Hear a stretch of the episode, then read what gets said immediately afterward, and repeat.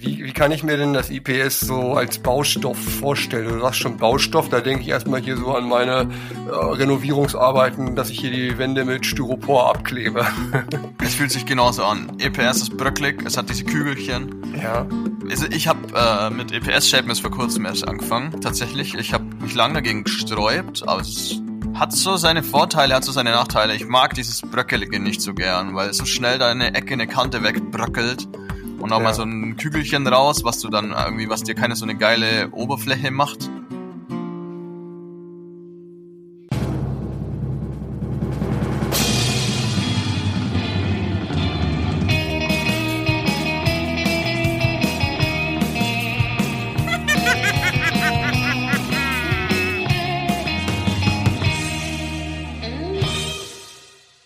Moin Fabi, nächste Runde der Materialkunde beginnt heute. Ja, guten Morgen. Ja, ich habe schon Bock. Auf jeden Fall, ich auch. Vorab vielleicht ein kleines Update von mir. Meine Reiseplanungen für den Sommer stehen endlich fest. Yay! Finally. genau, genau. Großer Family-Trip mit drei Familien und insgesamt fünf Kindern nach Portugal steht mittlerweile fest. Sehr nice. Wo? Norden? Unterkünfte sind gebucht. Wir hatten tatsächlich, ich hatte dir ja auch zwei äh, Stand Koordinaten geschickt und mal gefragt, welchen du empfehlen würdest. Äh, tatsächlich haben wir dann ganz klein bisschen zu lange gebraucht und die äh, Wohnung, die präferiert war, beziehungsweise beide Wohnungen, waren nur noch für eine Woche verfügbar. Entsprechend fliegen wir jetzt nach Porto, sind eine Woche im Norden Portos in einer, in einer ruhigen Gegend und danach geht's noch eine Woche nach äh, Peniche. Ach, sehr nice. Cool. Ja, bist direkt im Peniche? Äh, nicht direkt drin, glaube ich, aber direkt da dran, also sehr nah dran. Das ist so eine cool. extra irgendeine so Surf-Villa, die dann irgendwie mit mehreren anderen connected ist und ein Pool dabei hat und man äh, so ein bisschen, ist auch eine Surfschule mit dran und so.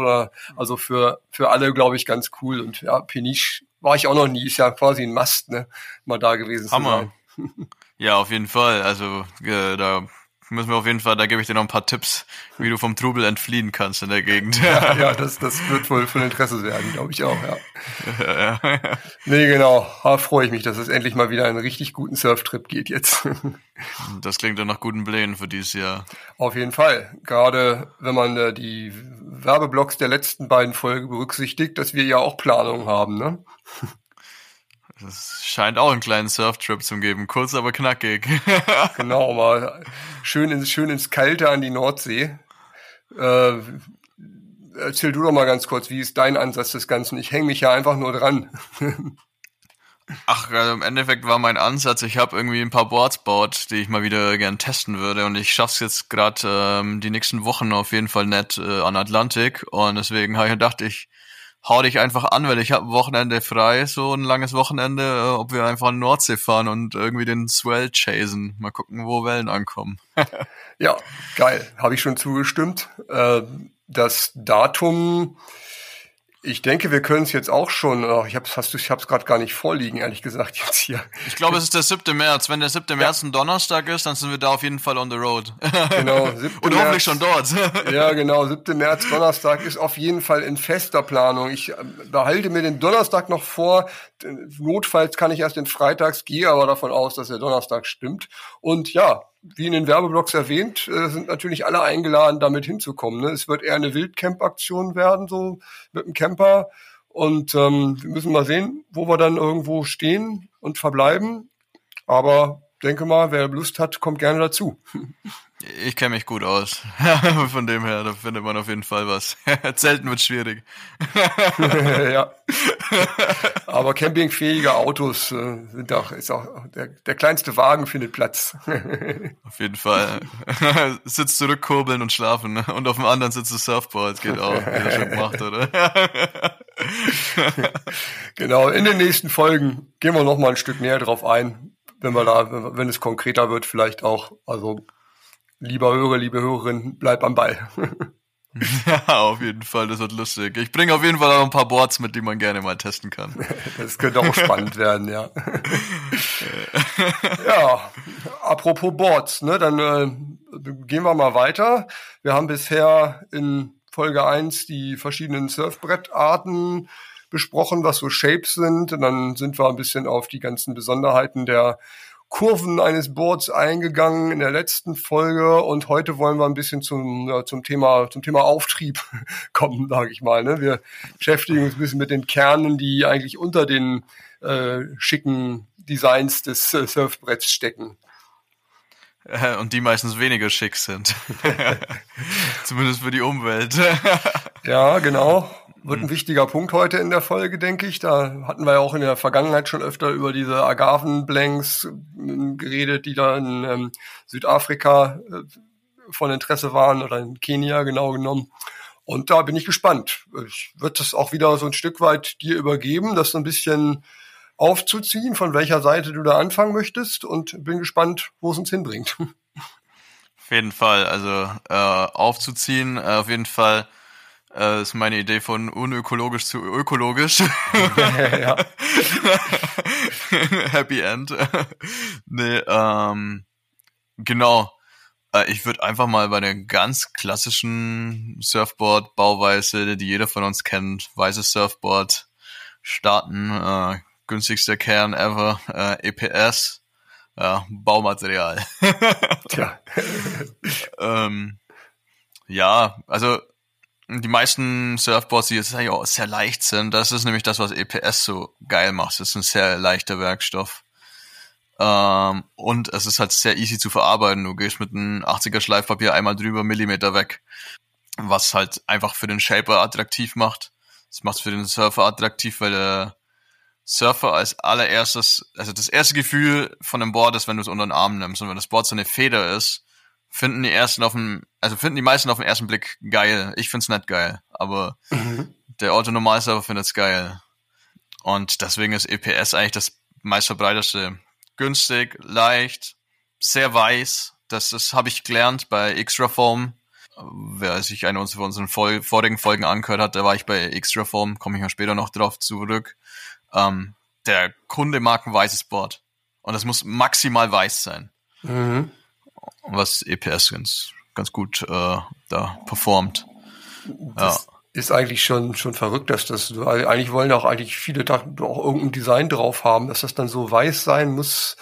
Ist, erklärt sich jetzt gar nicht mal unbedingt so, finde ich, ne, aber. Naja. Hatte ich jetzt auch nicht auf dem Schirm. Ich mag bunte Boards. Ich habe keinen. Doch, mein Flussboard ist weiß. Aber auch nur, weil es mir scheißegal ist, ne? weil es am Fluss eh kaputt geht. ja. wie, wie kann ich mir denn das IPS so als Baustoff vorstellen? Du sagst schon Baustoff, da denke ich erstmal hier so an meine äh, Renovierungsarbeiten, dass ich hier die Wände mit Styropor abklebe. es fühlt sich genauso an. Es fühlt sich genauso an. EPS ist bröcklig, es hat diese Kügelchen. Ja. Was ich super, also ich habe äh, mit EPS Shape vor kurzem erst angefangen, tatsächlich. Ich habe ähm, mich lang dagegen gesträubt, aber es ist, hat so seine Vorteile, hat so seine Nachteile. Ich mag dieses Bröckelige nicht so gern, weil so schnell da eine Ecke, eine Kante wegbröckelt und auch ja. mal so ein Kügelchen raus, was du dann irgendwie, was dir keine so eine geile Oberfläche macht. Das stelle ich mir nämlich so vor, dass wenn, wenn ich hier sehe, wenn ich hier meine Wände isoliere und da mit dem Spachtel einmal irgendwie abrutsche, ist ja gleich so eine Kante drin, die man kaum mehr aufgefüllt bekommt. Ja, ja, also ich fand's auch echt nicht so geil. Ich habe jetzt gerade eben in einem Blankboard, wo ich so Teil EPS Teil Holz hab. Ist halt optisch cool und ich sag mal, ist halt super cheap, gerade für mich, um einen Prototypen zu bauen. Ist auf jeden Fall cool. EPS. Hammer, um einen Prototypen zu bauen für mich. Also natürlich unökologisch wieder, ja, sehr unökologisch, gedacht mhm. auch von mir, klar. Aber ey, wenn ich ein Board baue, dass ich, wo ich mir echt nicht sicher bin, ob's geil ist, will ich persönlich für mich jetzt keine 1000 Euro rausknallen. Mhm, ja, klar. Ja, oder halt, ja, 1000 Euro wäre jetzt der Verkaufspreis, aber halt, ja. Ja, genau. Hm. Nee, aber Klassiker brauchen wir wahrscheinlich gar nicht weiter ähm, ausführen, weil eigentlich, also die meisten Shaper, die ich kenne, shapen kein EPS. Ich kenne ganz wenige. Also EPS ist echt immer die lowest budget Variante. Die meisten nehmen halt dann einfach die ganzen geschäumten Blanks von den ganzen Herstellern, jetzt wie Arctic Blanks, Extra-Form, wo ich jetzt vor kurzem war, da kann ich halt sehr viel äh, drüber erzählen. Da werde ich jetzt gleich auch ein paar coole, interessante Sachen erzählen vielleicht. Mhm. Ähm, und so weiter. Gibt's ja vorhin habe ich Millennium Blanks ähm, in Instagram zufällig ist mir über den Weg gelaufen, eigentlich auch groß, wenn auch in Frankreich kann man die kaufen bei einem der zwei großen äh, Vertreibenden. ja. ähm, ja, nee, also ich finde die aufgeschäumten Blanks einfach am geilsten. Ich hab, war tatsächlich vor kurzem in der Produktion bei Extra Form, habe auch gesehen, wie das gemacht wird. Also eigentlich ganz interessant. Ähm, sind so Molds, die sind mit Hitze umspült und die haben dann wirklich so ihre eigene ähm, Mischung. Jeder hat seine eigene Mischung. Wir haben auch viel über Clarkform diskutiert, war ja einer der größten Blank-Hersteller lang. Ja. Ähm, ich habe vor kurzem ein paar alte Clarkforms kaufen können, äh, Clarkform Blanks, ein paar Boards draus gebaut, aber die sind für mich. Äh, das nostalgisch schon, ja. yes, und die Blanks sind sehr gut. Also ich finde die sehr gut. Die sind schwer, aber gut. Ähm, zum Thema Clarkform kann man auch ein bisschen in die History-Folge von mir reinhören. Äh, tatsächlich der große Blank-Hersteller, der irgendwann aufgehört hat und keinen Bock mehr hatte und dann auf einmal eine riesige Lücke klaffte und keiner mehr Blanks bekommen hat und deren ruckzuck aufgekauft wurde, bis dann neue irgendwo eingesprungen sind. Ne? Sehr spannendes ja, Thema. Extraform ganz vorne dabei sogar. Ich mhm. habe mit dem Rod, mit dem Chef ein bisschen drüber quatscht. Der hat sogar die ganzen Unterlagen von Clarkform und die Mischungen und was weiß ich. Also ah, total verrückt. Ist der, ja. Ja, ja, genau. Nee, aber es ist ganz interessant eigentlich. Dann, die haben da wirklich so eine Chemie, die, die da, das hat jeder so seine eigene Mischung, deswegen will ich jetzt da gar keine Werkstoffe eigentlich nennen. Ich weiß es selber nicht so genau. Ich weiß ein bisschen mehr wie die Mais wahrscheinlich, aber ich werde es jetzt halt ausplappern. Mhm. Ähm, und dann wird es einfach in so Molds aufgeschäumt. Das ist eine coole Sache, weil das ist sehr flexy im ersten Moment. Und dann, wenn die den Stringer reinmachen, ja, zum Stringer kommen wir später noch. Da hattest du letzte Folge, glaube ich, eine Frage. Mhm. Der Holzstringer. Ähm, und ähm, dann kann man halt da richtig variabel, also man kann es sagen, okay, ich mache einen Flat Rocker, ich mache einen oder einen höheren Rocker, das entscheidet in dem Fall der Stringer, weil der Blank wird einfach hochgebogen ah, und ja. so hingeklebt. Und das geht mit IPS wahrscheinlich nicht so einfach, ne? Das ist statischer. Ich, ich behaupte, es wird brechen. Ja. ja. ja ähm, macht's halt super cool. Also ich hatte da auch einen Kontakt mit einem Shaper und der hat, der wollte halt einen flacheren Blank und dann hat man halt kurz einen flacheren Stringer entwickelt und dann hat man das Ding ein bisschen runterbogen und so hingeklebt an den Stringer und dann hast du eigentlich dein, es ist cool. Ich fand's mega interessant. Also vom Flex her, Flex-mäßig auf jeden Fall sehr geil. Also fand ich auch Extra Forms sehr beeindruckend vom Flex her. Wir, haben das mal ein bisschen durchgebogen. Ich habe es nicht gebrochen, auf jeden Fall. Mhm. Ja, ja, klar. Klingt spannend. Wenn ich jetzt, äh, wenn ich jetzt nochmal an IPS denke, ist das hauptsächlich auch in, äh, in Softtops und sowas verarbeitet, würde ich meinen, oder? Yes, ich, ich recycle gerade einen äh, Softtop, wo EPS auf jeden Fall drin war. Zwei Softtops mhm. recycle ich gerade beide EPS drin gewesen, ja. Mhm. Und komplett unterschiedliche Hersteller. Also einmal war Ocean and Earth und einmal, ich weiß gar nicht mehr, was das war. Auf jeden Fall auch ein großer Softtop-Hersteller. Mhm. Da war EPS drin. Das ist, ich kann nur darüber urteilen, weil ich habe es halt da live gesehen. Mhm. Ähm, ja, ähm, auf jeden Fall EPS, denke ich mal. Ich finde auf jeden Fall denn die ganzen Surfboard Foam Brands, ich sag mal, EPS hat ja eigentlich nichts mit, das ist ja eigentlich ein normaler Werkstoff und der wird halt in, in, in eine Surfboard Form gebracht, ja. Und die Surfboard Foam Brands, die haben ja jeder seine eigene Mischung und seine eigene Philosophie und da, da, da. Ich finde die eigentlich nice. Muss sagen, Shaper-technisch finde ich die gut, kann ich nix meckern. Ich finde es auch geiler, wenn man nicht so schnell so Riefen rein, oder ich finde halt, EPS bröckelt einfach und deswegen ist es so schwer, eine geile, plane Oberfläche zu kriegen und mit einem mhm. anderen Blank, also Arctic habe ich zum Beispiel schon gearbeitet, Clark Foam, ich habe mit Extra Foam gearbeitet. So einfach für ein oberflächenmäßig geiler. Mhm. Wir reden jetzt gar nicht von dem Staub und von, den, von der Chemie, die da drin steckt. Das ist crazy. Mhm. Wie es in dieser Fabrik gerochen hat, wollt ihr nicht wissen. Seitdem habe ich keinen Bock mehr, solche Blanks in meine Hand zu nehmen. Ähm, ja. Die Leute haben da barfuß gearbeitet, Alter. Das ist immer noch ja. ähm, aber auf jeden Fall, das ist äh, meines Erachtens ein cooler Werkstoff, ähm, wenn man einfach ein Board halt will. Ja. Was ich interessant finde, so kann man kurz aus dem Nähkästchen plaudern, die haben immer so lila Zeug reingemischt und ich dann irgendwann mal so, warum tust du da so lila Zeug rein? Sagt er, das ist einfach nur Farbe. Sag ich, warum? Und dann meinte er, weil ihr alle weiße Surfboard wollt und lila wird halt für dein Auge weiß. Okay. Ähm, in dem, also wir werden ja noch über das Glassing eine Folge machen. Ähm, die Resins sind auch blau, ja. Oder lila, je nachdem. Ähm, was einfach für dein Auge das Weiße und das ähm, lässt später vergilben, meinen die. Also dadurch, weil die Blanks ja schnell vergilben oder auch die Boards, kennt ja jeder so, ähm, ja. durch das, dass die so blauer sind, vergilben die später. Wobei ich muss sagen, ich habe jetzt hier gerade zwei Boards bei mir stehen ähm, mit Extra Foam Blanks. Ich finde die schon sehr lila, also das schimmert durch. Es ist zu lila schon. Mhm. Zum Beispiel. Arctic mhm. finde ich geiler. Also die großen Scheiber, die ich kenne, nehmen alle Arctic Blanks zum Beispiel. Ja, aber ich würde das. Hast du Fragen dazu? Ja, also ich, ich stelle mir, stell mir das auch immer noch schwer vor, aus so einem IPS-Styropor-Ding tatsächlich einen vernünftigen Kern zu machen. Deshalb wahrscheinlich hauptsächlich in Softtops, wo dann ja auch was drumherum gebaut wird ne, und das irgendwie anders hergestellt wird als ein normales geglasstes Board mit den ähm, mit den ähm, zum Beispiel äh, Arctic Foam ähnlichen kann ich mir eher vorstellen, dass man sich auch klassisch vorstellt, wie man so ein schleift oder auch hobelt, ne, dass das damit funktioniert und man wirklich den Kern rausarbeitet. Es geht mit EPS genauso. Ich mache es zum Beispiel persönlich so, ich lasse mir immer noch ein bisschen Fleisch. Also ich, zum Beispiel, wenn ich die Outline säge, säge ich es nicht direkt auf der Linie. Ich lasse mir immer noch ein bisschen. Und wenn du dann mit dementsprechenden Schleifpapieren, dann kriegst du auch eine richtig geile Oberfläche. Ja. Mhm, okay. Die wird echt geil. Aber beim Sägen zum Beispiel, da bröckelt das dann wieder. Ja, ja. Das taugt mir nicht. Mhm. Und das musst du dann, deswegen lasse ich mir immer so ein bisschen Luft, dass ich dann das verschleifen kann. Und dann wird es super plan, super geil. Ähm, das bunte Board, was ich dir vor kurzem geschickt habe, dieses lilane, mhm. ähm, bei mir in Instagram auch vor kurzem schon eine Story gewesen, ähm, das ist EPS. Ah ja, okay. Ja, ja. Mhm. ja, ja. gut. Ja, es funktioniert also, ja. Funktioniert, ja, super, super leicht. Mein leichtestes Board ever auf jeden Fall. Unter zwei Kilo, glaube ich wahrscheinlich. Oh ja, okay. Ähm, ja, wegen Glass-On-Finnen. Ich habe Glass-On Polonia-Finnen. Das ist, äh, ich habe nur auf Gewicht geachtet bei dem Board. ähm, ja, also hat alles seine Vor- und Nachteile. Es gibt Shaper, die ich kenne wenige, die auf EPS schwören. Aber es gibt Leute, die bauen Surfboards aus EPS.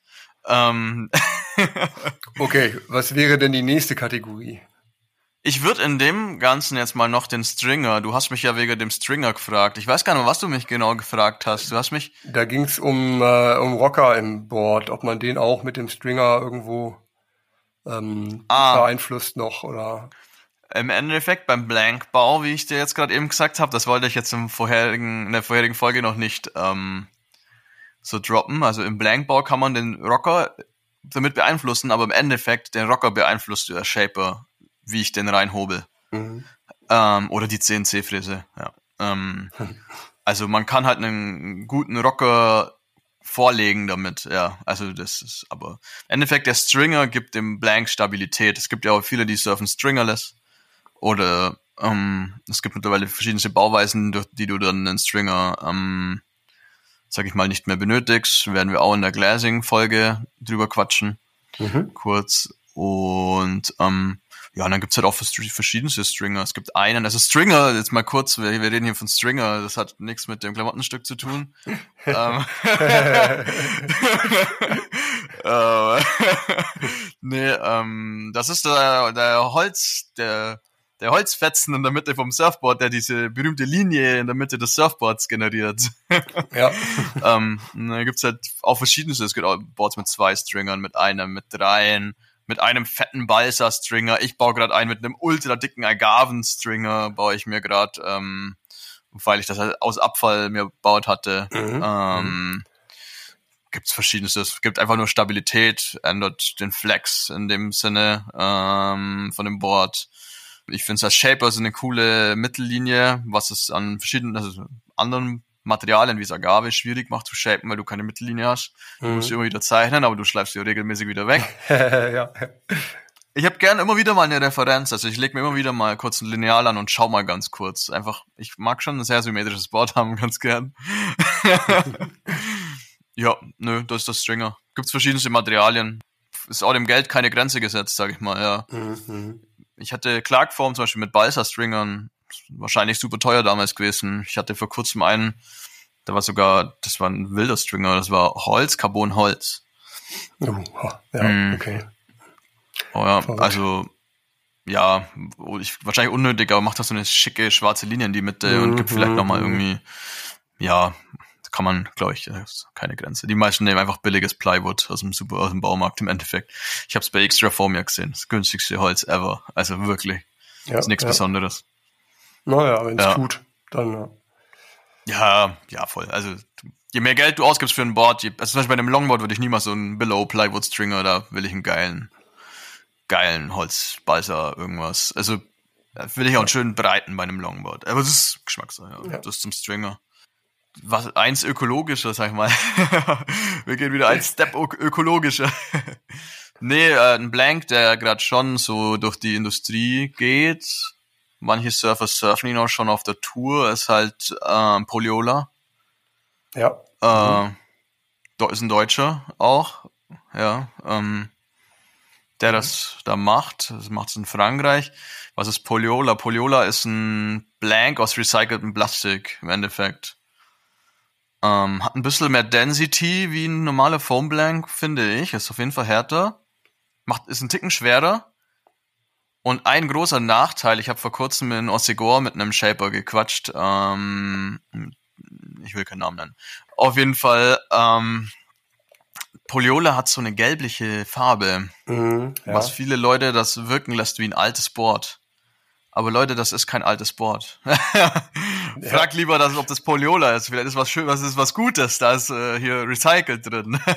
ja, ja. Ähm, oh, ich glaube aus dem Grund, Poliola hat vor kurzem auch verschiedene ähm, Farben äh, vorgestellt. Es gibt jetzt so ein Olivgrün noch und ich glaube irgendeine Lila. Ich glaube einfach, weil dieses Gelb nicht so gut ankommt. Also ja. der Shaper meinte, ich meinte so, warum steht in eurem Showroom nur ein Poliola-Board? Dann sagt er, die Leute wollen es nicht, weil es alt aussieht.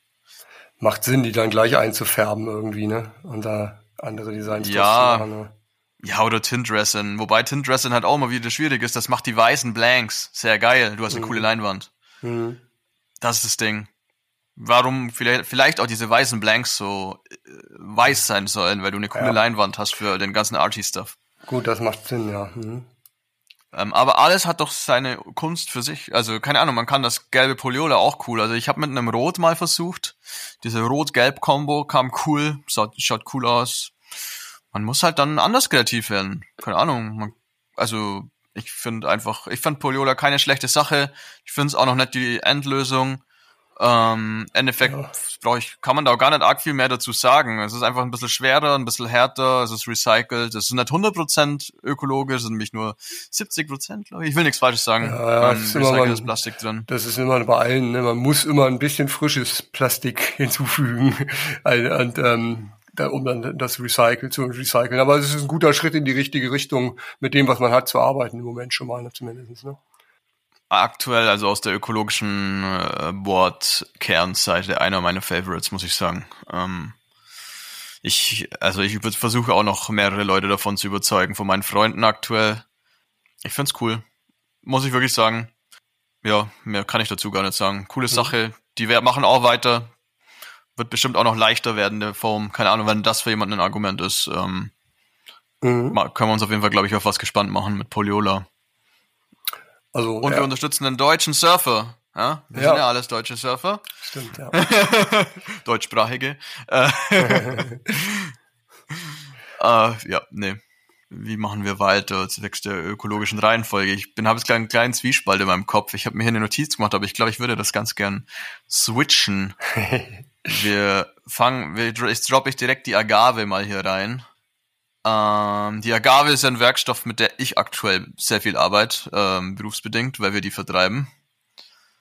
Ähm, beziehungsweise also mal in der Firma, in der ich angestellt bin. Wer die Optik mal sehen will, kann gerne auf dem Instagram vorbeischauen. Sports schauen sick aus. Sieht super cool aus, das kann ich schon mal bestätigen, ja was ist die Agave? Es ist im Endeffekt, äh, jeder hat schon mal Tequila gehört, ja. oder getrunken oder Filmrisse davon davontragen. Alles zugleich wahrscheinlich, ja. Alles auf einmal. Einer der, geschüttelt nach dem Trinken. einer der Klassiker von, das will ich, werde ich nie wieder trinken, glaube ich. Im Nachhinein im nüchternen Zustand schaut es ja immer total affig aus, wenn man seine Hand so dieses Salz ableckt oh, und so. Oh Gott, ja. Genau.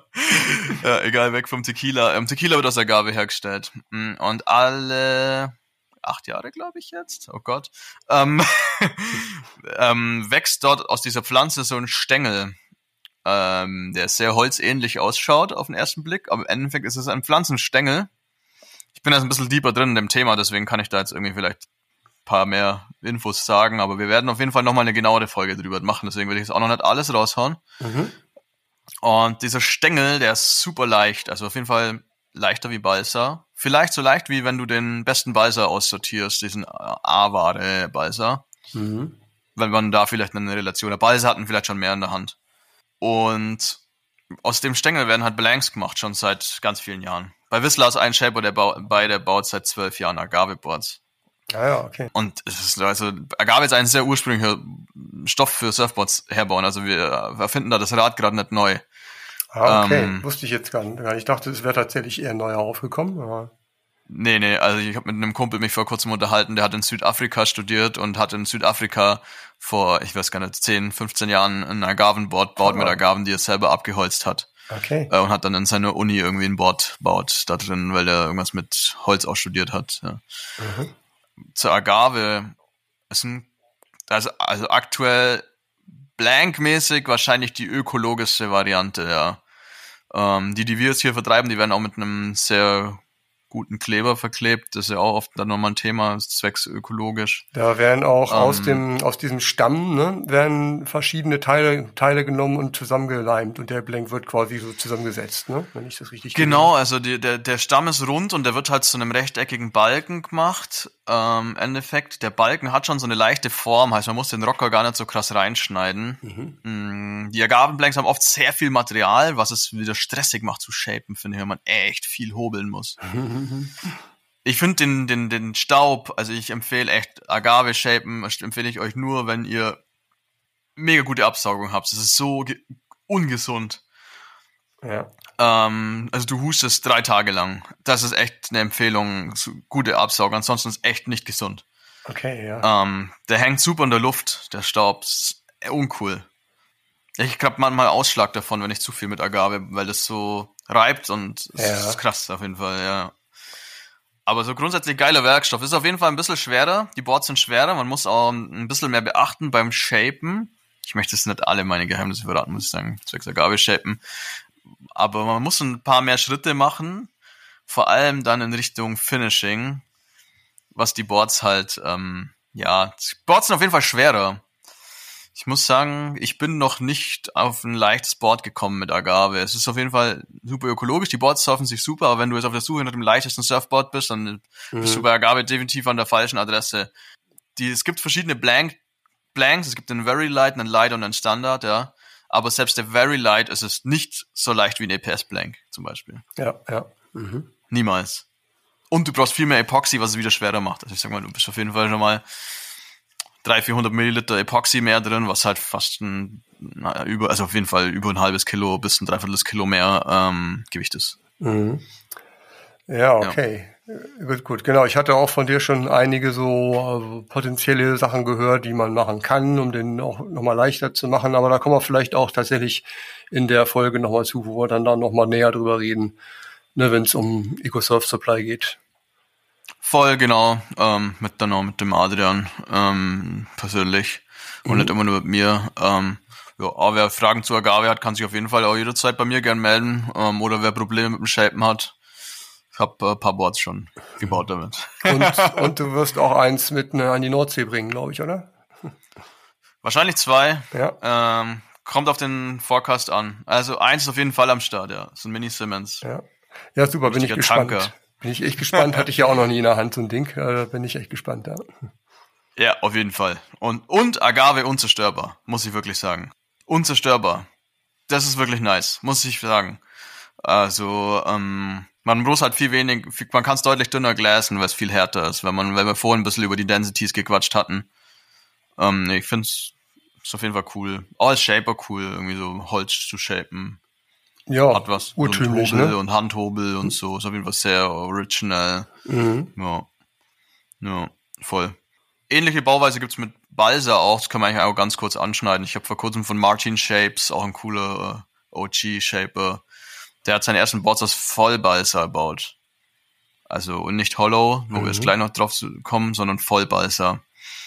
Ähnlich wie Agave. Also vom Shaping her so. Mhm. Ja, ist halt dann Balsa. Aber Teurer. Ja, und wahrscheinlich, also nachhaltiger ist dann wahrscheinlich auch Agave, weil das halt dann relativ schnell nachwächst. Ne? Balsa abholzen irgendwo ist wahrscheinlich auch sehr fragwürdig heutzutage, denke ich mal. Ja, deswegen sind die Preise so, also Balsa ist richtig teuer, ähm, was ein richtiger Pain ist für die ganzen Hollow-Wooden-Bordbauer, zu denen ich jetzt auch gleich komme. Mhm. Also außer du hast noch Fragen zur Agave oder zu Balsa Blanks. Ähm, ich würde erstmal dabei belassen. Wie gesagt, wir kommen da, gehen dann nochmal näher drauf ein, wenn der Adrian auch noch dabei ist, der auch nochmal viel dazu sagen kann. Und dann gehen wir mal weiter ruhig, ja. Voll. Also, ist, also das ist auf jeden Fall meines Erachtens äh, eine sehr effektive Bauweise, äh, mit, also mit den Agavenblanks so für und für den Balsa Full Blanks für ökologische Boards, aber es gibt halt natürlich dann noch die Hollow Wooden Boards, was ja lang ein richtiger Trend ist. Viele bieten Workshops an, Bauworkshops, Hollow Wooden Boards. Mhm. Ähm, es ist halt so ein Endeffekt, wie stelle ich mir ein Hollow Wooden Board vor, wie eine, eine bespannte Tragfläche. Du baust innen drin wie eine Tragfläche mit so Stegen und Stäbchen und die bespannst du mit ganz dünnem Balsa oder Palonia oder jeglichem Holz, was dir lust, was du lustig findest. Also Balsa und Palonia hat sich eigentlich sehr gut äh, durchgesetzt, sag ich mal ich finde, mir geht der Shaping-Aspekt verloren, weil du baust dann wirklich ein Board. Ja. Also ja, du baust ja. eine Tragfläche. Ähm, die Stege beschließen eigentlich sehr viel von deinem Shape. Die Rails kann man halt dann shapen, weil die sind die Massen anfangs rechteckig, die shapest du dann rein. Hat auch Nachteile, weil es hollow ist. Ähm, Gerade bei Fliegen oder mit Kälte, Wärme, innen drin ist Luft, die zieht sich zusammen, man muss halt so ein Ventil mhm. immer einbauen. Ja. Ich habe von vielen Leuten gehört, die die Boards bauen, dass die auf ganz lange Zeit von innen raus schimmeln. Okay, ah ja. Die Luft hat eine Feuchtigkeit, die da innen drin ist. Mm, du, man versucht es schon von innen zu sealen oder so, das Holz. Auf lange Sicht kriegt das schon immer so braune Stellen, die Schimmel sind. Also, aber ich will da jetzt auch gar niemanden, also das ist vielleicht das Einzige, was ich mal so noch da reindroppen will, weil ich will ja schon ehrlich sein. Mm. Ist auch äh, zu Hollow-Bauweise hatte ich ja auch schon mal zwei Folgen. Einmal die Schul-AG, die so ein Hollowboat mal, mal gebaut hat. Ne? Das ist vor ein paar Monaten gewesen und eine meiner allerersten Folgen, irgendwie sowas, 15 oder 16 oder sowas müsste das sein. Da habe ich ja schon mal mit dem Martin Weiß von Backwood Boards gesprochen auch. Da war ich bei ihm sogar in der Werkstatt. Das war auch sehr cool, da mal anzugucken, wie das da so aussieht, alles mit Holz. Und ähm, ja, gibt's eine ganze Menge Infos dazu auch nochmal, kann man noch, noch reinhören. Sehr alt die Folge, aber glaube ich immer noch ganz äh, repräsentativ. Ja, und es ist auf jeden Fall eine sehr coole Bauweise, ein Surfboard zu bauen. Also ich finde ich verabscheue es auf gar keinen Fall. Es ist super cool. Die Boards sind auf jeden Fall viel haltbarer wie ein Foamboard. Mhm. Sie sind, du kriegst weniger Pressure, also eigentlich gar keine Pressure-Dings rein, so ja. mit den Fersen. Ja. ja. Das ist eine super coole Bauweise für ein Board, Surfboard. Das ist einfach Geschmackssache, sag ich mal, ich will es auch gar nicht schlecht machen. Ich finde es sehr aufwendig. Mir ist es zu aufwendig, so ein Board zu bauen, deswegen kommen auch die Preise zustande, ja. Ja, naja. Ähm, im Endeffekt kannst du jetzt von Anfang bis Ende von der Folge, das, was ich am Anfang genannt habe, ist am leichtesten zu schleifen, ähm, leichtesten Material abzutragen. Deswegen ist es am günstigsten, würde ich mal fast behaupten, weil du wenig Arbeitszeit brauchst und je weiter hinter wir es kommen sind, je schwieriger wird die Materialabtragung oder alles, der ganze Arbeitsaufwand. Und deswegen sind die Boards dementsprechend teuer. Ein Hollow Wooden Board unter 1000 Euro, ey, nicht possible. Ja. Ja, und natürlich auch der Werkstoff ist natürlich auch teurer, ne? wenn du da vernünftiges Holz nimmst. Äh, Plastik schlägt im Preis le leider immer. Ne? Wir hatten gerade schon das Balsa-Thema. Sie sind zu 99% aus Balsa. Ich ja. habe jetzt auch von ein paar Shapern schon mitbekommen, äh, mitbekommen, dass die jetzt mittlerweile von Balsa auf Palonia umgestiegen sind. Palonia ist, meine ich, Kiri-Holz auch genannt. Wenn, also immer wenn ich mal was falsch sage, immer gerne melden, aber ich bin mir relativ sicher, dass es Kiri-Holz ist. Und ähm, dass äh, viele steigen da drauf um. Finde ich aber super stressig zum Schleifen. Ey, da kann ich direkt so ein Edelstahlblech schleifen. So. Mhm, mhm, mhm. Krass, ja. Also, es geht schon, aber ich finde es für ein, ja, schon aufwendiger auf jeden Fall wie Balsa. Ja, im Endeffekt, das waren jetzt die gängigsten Bauweisen für ein Surfboard. Oder die gängigsten Kerne. Arg viel mehr gibt's gar nicht. Es gibt natürlich irgendwelche Ausreißer äh, irgendwelche Leute, die neues Zeug experimentieren, aber das sind dann irgendwelche Nischendinger, die, wo wir jetzt, glaube ich, gar nicht erwähnen müssen. Ja, nee, gut. Ähm, die hätte ich jetzt auch so erwartet, sage ich mal, und passt doch. Ja. Ich habe noch eine ganz kleine coole Sache, vielleicht noch zum Ende. Ja. Es gibt einen Dude, den ich sehr cool finde, auch Legende von Whistler irgendwie auch gesponsert, äh, Danny Hess. Ist der absolute OG im Surfboardbau, sag ich mal, wenn es um Holzboards geht. Ähm, der baut die eine ganze Zeit lang Boards in so einer, er nennt Frame-Bauweise im Bau. Der hat die im Endeffekt wie ein Skateboard gepresst und innen die inneren Layers hohl gemacht. Und hat die Boards dann auch gar nicht geglasst, sondern nur mit Öl versiegelt. Ah, okay. ähm, ja coole Sache auf jeden Fall. Ähm, sehr einzigartig, macht nur Danny Hess so. Ich kann deswegen sowas, da kann ich, habe ich keine Erfahrungswerte, wie gut die Boards sind. Ich war, jeder, wo mal in Kalifornien ist, kann sich's gerne anschauen. Der hat dann einen Shop. Ich habe keine Ahnung. Also ich kenne es nur aus Videos, deswegen habe ich keine Ahnung, wie schwer sind die Boards, wie. Ja. Viele Leute sagen, es sind die haltbarsten Holzboards ever, aber auf jeden Fall auch ein cooler, cooler Aspekt, dass man das Glassing quasi weglässt. Da kommen wir dann ja in der nächsten Folge gleich drauf, was es damit so auf sich hat. Ne? Wenn man das nur ölen muss, ist auch boah, krass, kaum vorstellbar irgendwie so äh, aus der. Aber in meiner, meines Erachtens, vielleicht gibt es einen Schreiner, der das besser weiß, aber man muss es regelmäßig nachölen. Würde ich auch denken, Und ja. Mhm ähm, wie jedes Holz. Und von dem her würde ich sagen, gerade mit dem Salzwasser in Verbindung ist schon heavy. Ja, ja. Ähm, gerade so, man hat dann schon Dings und wenn das Board mal wieder gegenknallt und, aber keine Ahnung, also Danny Hess hat auch geglaste Boards, aber das ist auf jeden Fall eine Bauweise, die er lange Zeit betrieben hat und sehr interessant. Einfach für das Denkanstoß. Ja, super. genau. Das ist auch gleich die Überleitung dann zum, zum Donnerstag, wo es dann um das Drumherum geht, um das Innenleben. Und ja, ich, wenn du soweit durch bist, Fragen habe ich jetzt auch nicht direkt weiter. Die weiteren werden dann geklärt in den nächsten Folgen. Dann würde ich sagen, wir machen gleich weiter, aber wir, ihr hört uns am Donnerstag. genau.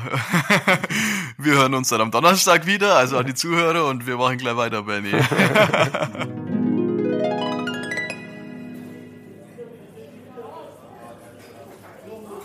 Ja, Mann, Mann, ey, sind die Jungs fleißig gerade, weil die hauen ja eine Folge nach der anderen raus. Da kommt mir ziemlich gelegen, muss ich sagen, ey. Es ist nämlich hier komplett flat bei mir gerade. Ein Lady nach dem anderen, ey.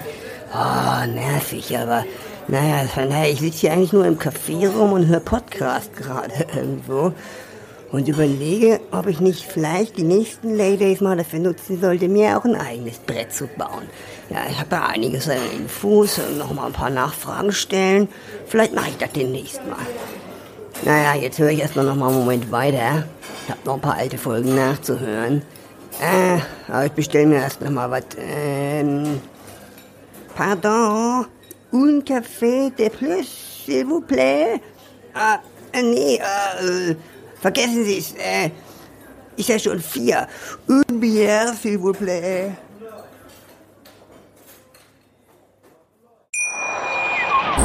Wie baut man eine harmonische Beziehung zu seinem Hund auf? Puh, gar nicht so leicht. Und deshalb frage ich nach, wie es anderen Hundeeltern gelingt, beziehungsweise wie die daran arbeiten. Bei Iswas Dog reden wir dann drüber. Alle 14 Tage neu mit mir, Malte Asmus und unserer Expertin für eine harmonische Mensch-Hund-Beziehung, Melanie Lippisch. Ist was, Dog? Mit Malte Asmus. Überall, wo es Podcasts gibt.